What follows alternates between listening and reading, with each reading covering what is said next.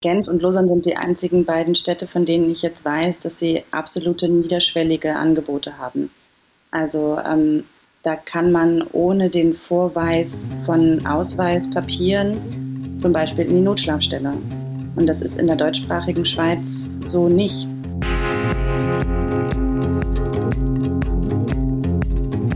Es gibt Neuigkeiten. Und zwar bei einem Kernthema vom Verein Surprise Obdachlosigkeit. Es gibt eine neue Studie zu der Obdachlosigkeit in der Schweiz und darüber habe ich mit Sarah Winterseiler geredet. Sie hat sich ausgiebig mit dieser neuen Studie auseinandergesetzt und darum ist das jetzt Thema in diesem neuen Surprise-Tag. Herzlich willkommen, mein Name ist Simon Bergins.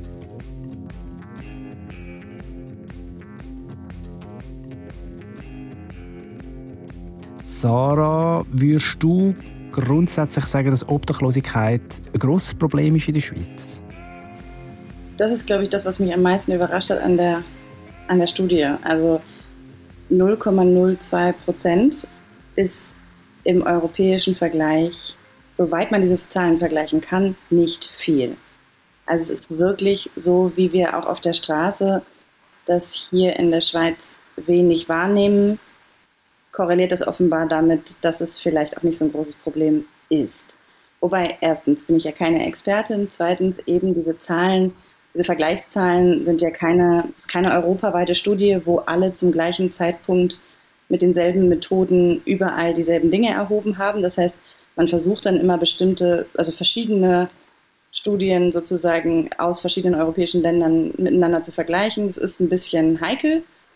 Deswegen so ganz exakt ist dieser Vergleich nicht. Aber trotzdem, äh, Österreich und Frankreich, die ganzen umliegenden Länder, ähm, liegen alle höher als die Schweiz. Eben, du hast die Studien erwähnt zum Thema Obdachlosigkeit in der Schweiz. Darum reden wir eigentlich jetzt auch miteinander. Es gibt auch der ein oder andere Text in der neuen Ausgabe vom Heft. Ähm, vielleicht, ja, es ist jetzt relativ ein grosser Bogen, wo man da spannen, aber was sind so die spannendsten Erkenntnisse aus deiner Sicht? Ähm, also eben das eine ist die, die äh, niedrige Höhe der Menschen, was ja auch überhaupt nicht, also ich will jetzt hier überhaupt nicht verharmlosen, ne? sind also jeder Mensch auf der Straße ist irgendwie ein Mensch zu viel auf der Straße. Und, ähm, und das sind immer noch über 1000 Personen in der Schweiz. Das ist irgendwie jetzt überhaupt nichts Vernachlässigbares. Aber eben vergleichsweise gering heißt vielleicht auch einfach, das Problem ist bei uns noch nicht angekommen.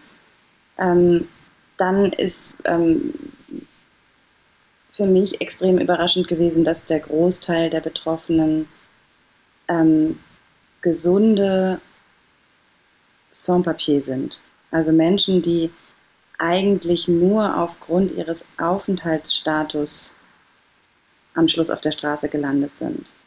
Und nicht, weil sie so klischeehaft sind, sehr oft so diese ähm, die Problematiken, die man im Kopf hat, irgendwie, dass Menschen aus irgendwelchen anderen Gründen, weil sie verschuldet sind oder weil sie eine Suchtproblematik haben oder weil sie oder häusliche Gewalt. Es gibt so alle möglichen Klischees, die man im Kopf hat, warum, ähm, warum man obdachlos werden könnte. Ähm, oder eben Räumungsklagen und dann angespannter Wohnungsmarkt, wenn man jetzt mal von der, von diesen, von der Fixierung auf Eigenverschulden oder wie auch immer da mal weg will. Ähm, ja, das, und das ist eben bei Sans-Papier eine ganz andere Problematik. Die sind aus mhm. ganz anderen Gründen auf der Straße. Genau, über das äh, würde ich gerne noch reden. Was ich spannend gefunden habe, bei dieser Studie zum Beispiel, ist, dass die meisten Obdachlosen offenbar in Genf erhoben worden sind, eine internationale Stadt. Ich verbinde vor allem, also ähnlich wie Zürich, verbinde ich sie so ein bisschen mit Banken, Hort von der Diplomatie. Hat dich jetzt das überrascht, dass es dort besonders viele Leute oder viele Leute oder mehr Obdachlose gezählt worden sind als, als vielleicht an anderen Orten in der Schweiz? Ich glaube, ich hatte vorher einfach dazu gar kein Verhältnis, weil ich mich mit Genf und also mit der ganzen französischsprachigen Schweiz und der Thematik so einfach noch nicht so eng auseinandergesetzt hatte. Deswegen kann ich jetzt nicht sagen, es hat mich überrascht oder so, sondern es hat mich einfach, also ich habe hab das zur Kenntnis genommen und gedacht, aha, interessant. Und äh, war dann auf der Tagung, äh, die stattgefunden hat, als diese Studie ähm, veröffentlicht wurde. Da war Ende März, gab es eine große Tagung in Olten an der FHNW wo sich ja auch aus verschiedenen Bereichen, ähm, also sowohl Leute aus der Politik und aus den Behörden als auch Forschende und Betroffene und Menschen aus, diesen, aus den äh, Anlaufstellen austauschen konnten.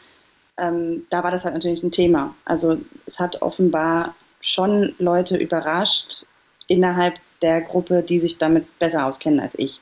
So. Genau. Und ich, es gibt auch da Mutmaßungen über die Ursachen, sind halt vielerlei. Ne? Ja. Ähm, ihr, ihr habt im, im, neuen Heft, ich kann ein bisschen reinlesen, habt ihr noch ähm, äh, ein Interview gemacht. Ähm, deine Kollegin Lea Stuber hat das gemacht äh, mit der Leiterin von der Nothilfe der Stadt Lausanne. Und dort sind äh, auch mehr, nicht ganz so viel wie in Genf, aber doch auch weit oben ist Lausanne gekommen mit, äh, mit der Anzahl Obdachlosen. Aber sie sagt ja auch, warum dass die Zahlen jetzt zum Beispiel in Genf und in Lausanne, also sie hat ja eine Erklärung, warum dass die so hoch sind. Ähm, ähm, was steckt da dahinter?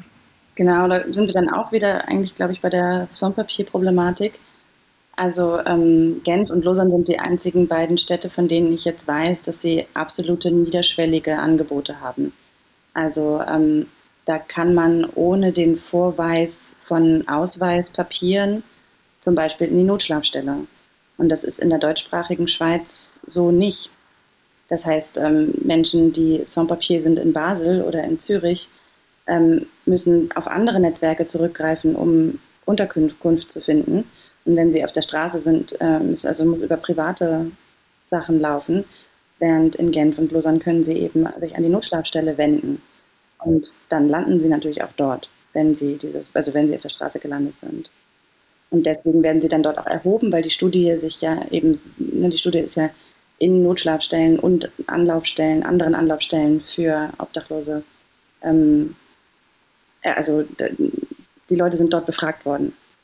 Ne? Und das ist äh, genau wahrscheinlich auch dann der Grund, warum man sie dort antrifft.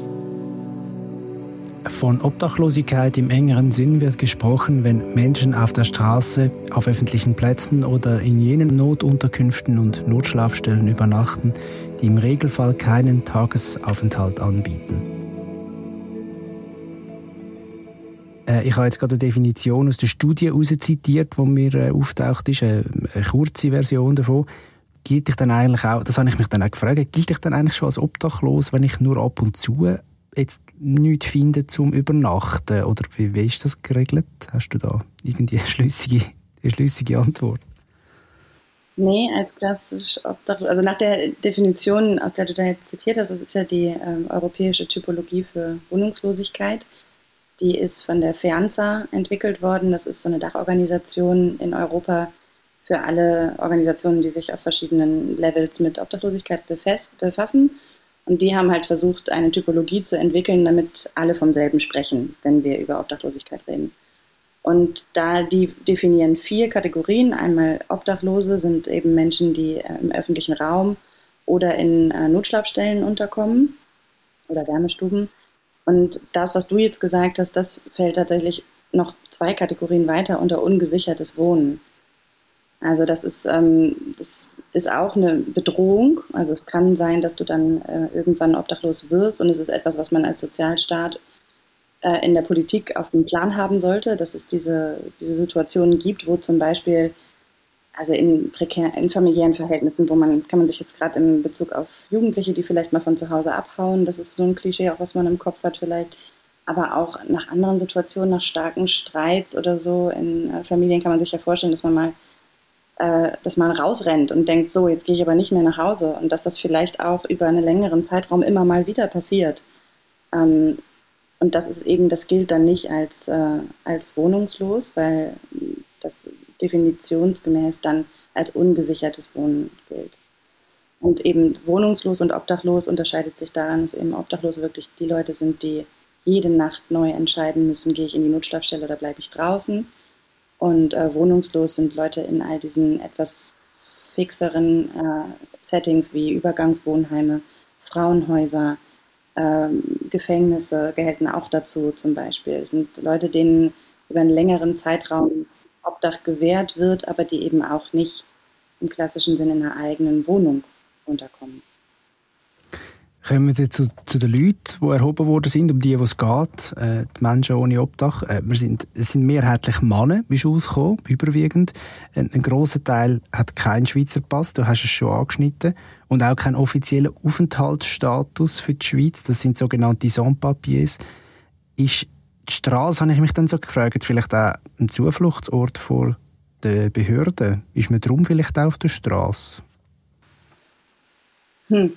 Ich glaube, es ist eher der zentrale Zugriffsort der Behörden, wenn ich mir das so vorstelle. Aber ich bin keine, auch, auch keine Expertin für die Lage von Sans-Papier, aber wir wissen ja, dass, dass es, äh, ja, also wir, wir, kennen diese ganzen Debatten über Racial Profiling, wir kennen die Debatten über ähm, die Frage, wenn man ausländisch gelesen wird, dass man im öffentlichen Raum öfter ähm, in Polizeikontrollen gerät.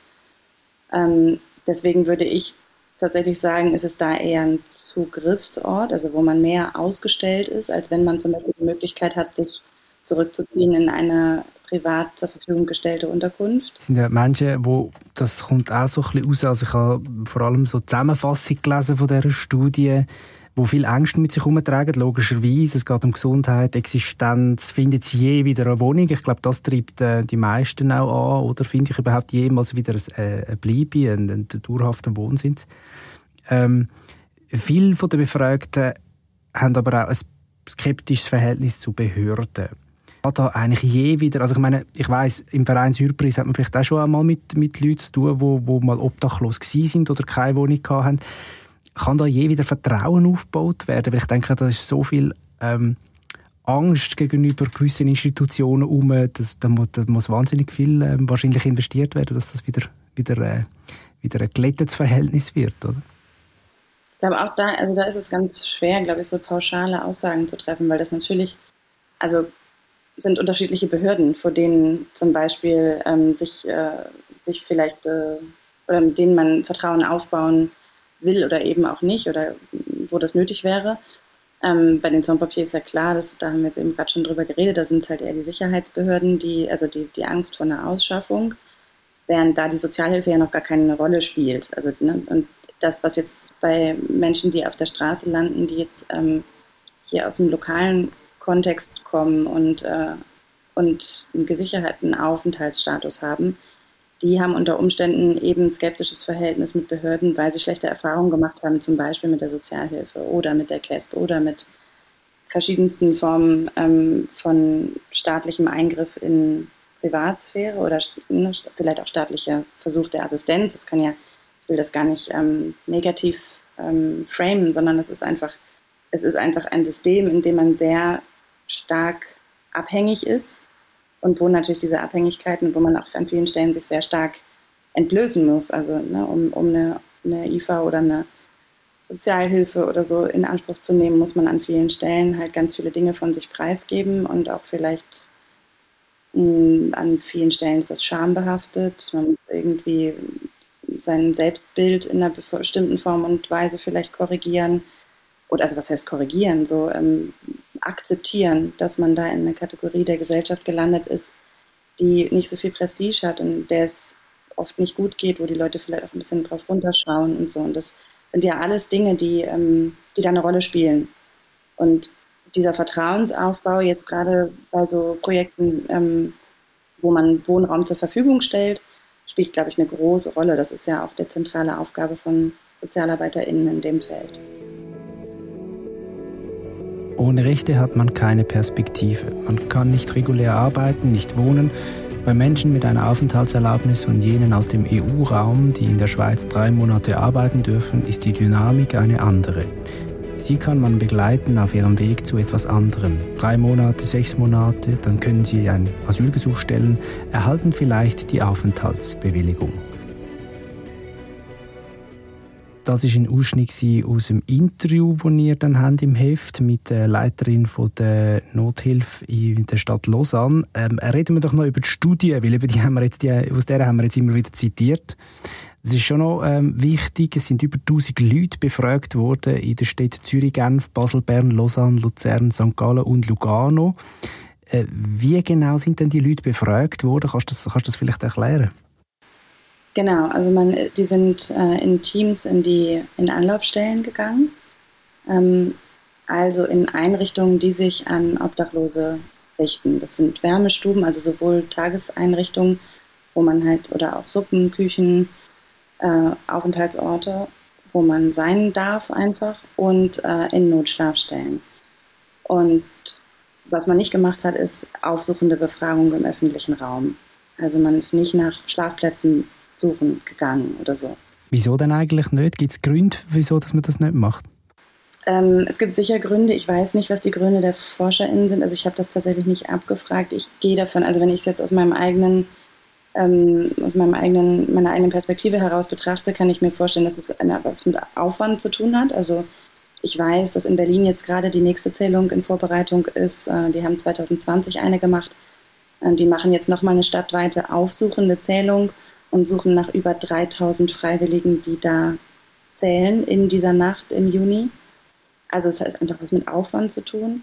Und gleichzeitig hat es aber natürlich vielleicht auch was mit äh, Respekt vor Rückzug zu tun. Also dass wenn natürlich die Leute äh, ein Interesse daran haben, Schlaf, an Schlafplätzen zu sein, an denen sie eben ungestört sein dürfen, kann man sich als ForscherInnen vielleicht auch ähm, in einem ersten Schritt erstmal dafür entscheiden, zu sagen, okay, äh, wir gehen erstmal dorthin, wo die Leute sich freiwillig in der Öffentlichkeit bewegen und, äh, und dort befragen wir sie auch in einem Rahmen, in dem sie sich eigentlich unbedroht und sicher fühlen, weil das sind ja Orte, wo sie sein dürfen. Und das ist natürlich ein ganz anderes Ding, wenn du irgendwo an Orte gehst, wo du Leute triffst, die, äh, die nicht sich freiwillig mit dir in Kontakt äh, begeben haben.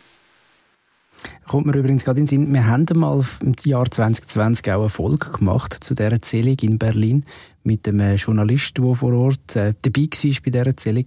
Kann man, wenn man ganz weit scrollt bei der Podcast-App, wahrscheinlich noch nachhören.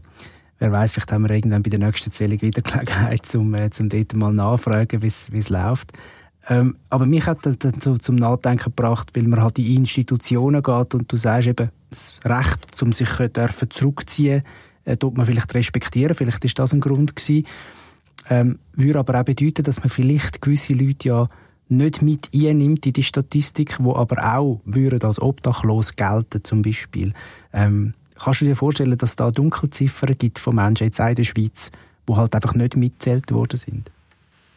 Auf jeden Fall. Also das ist auch, glaube ich, nichts, was die äh, ForscherInnen irgendwie bestreiten, sondern es gibt eine hohe Dunkel... Also da, ich will sie, nein, ich weiß nicht, ob sie hoch ist oder nicht, es gibt eine Dunkelziffer, auf jeden Fall.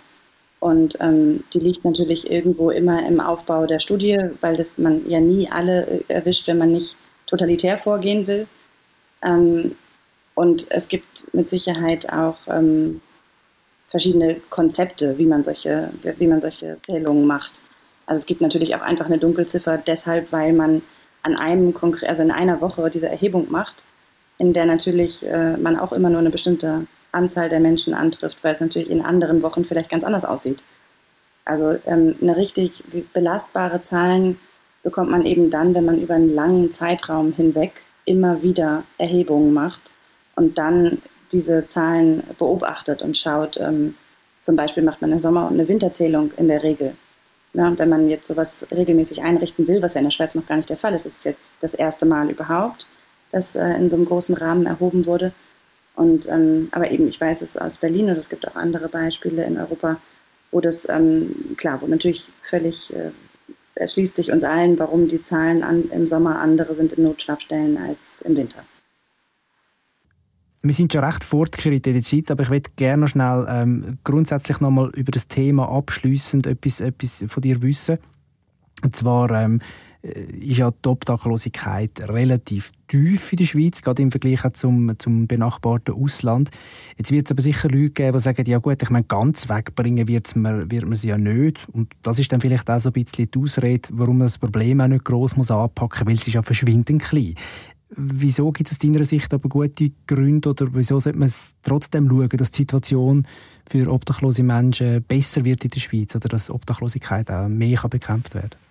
Ja, ich glaube, ich muss noch mal ganz kurz, also nur weil es im europäischen Vergleich tief ist, finde ich nicht, dass die Zahlen jetzt vernachlässigbar sind. Also ich finde, äh, über 1000 Menschen in der Schweiz, die auf der Straße leben oder in Notschlafstellen übernachten müssen, ist ja nicht ähm, kein Problem, sondern das ist äh, etwas, was man angehen sollte und wo man auch hinschauen muss.